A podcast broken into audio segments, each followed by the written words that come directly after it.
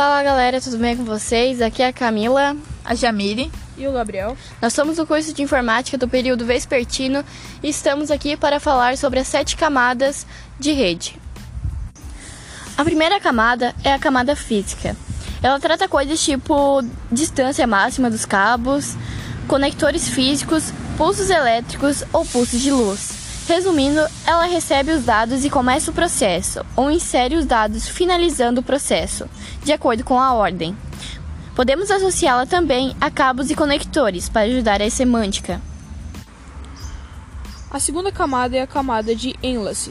A camada de enlace trata de uma topologia de rede, dispositivos como switch, placa de rede, interfaces e etc.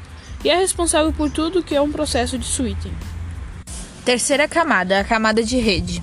Ela é responsável pelo tráfego de processo na, de Internet E para os dispositivos como roteadores, ela decide qual o melhor caminho para os dados no, no processo de interconexão, bem como estabelecimentos de rotas.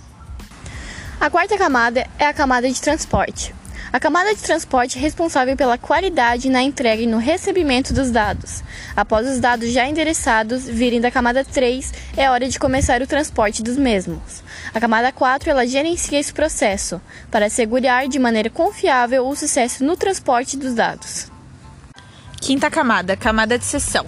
É responsável por iniciar, gerenciar e terminar a conexão entre hosts.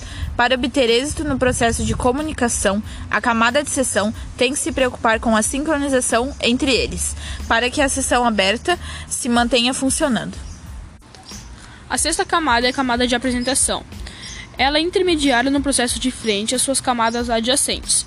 Ela cuida da formatação dos dados e da representação destes. E ela é a camada responsável por fazer com que duas redes diferentes se comuniquem traduzindo os dados no processo de comunicação.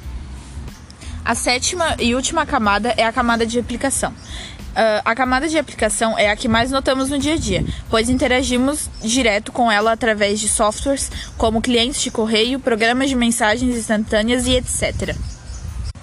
Muito obrigada pela atenção de todos. Espero que tenhamos passado algum conhecimento para vocês. E é isso. Damn.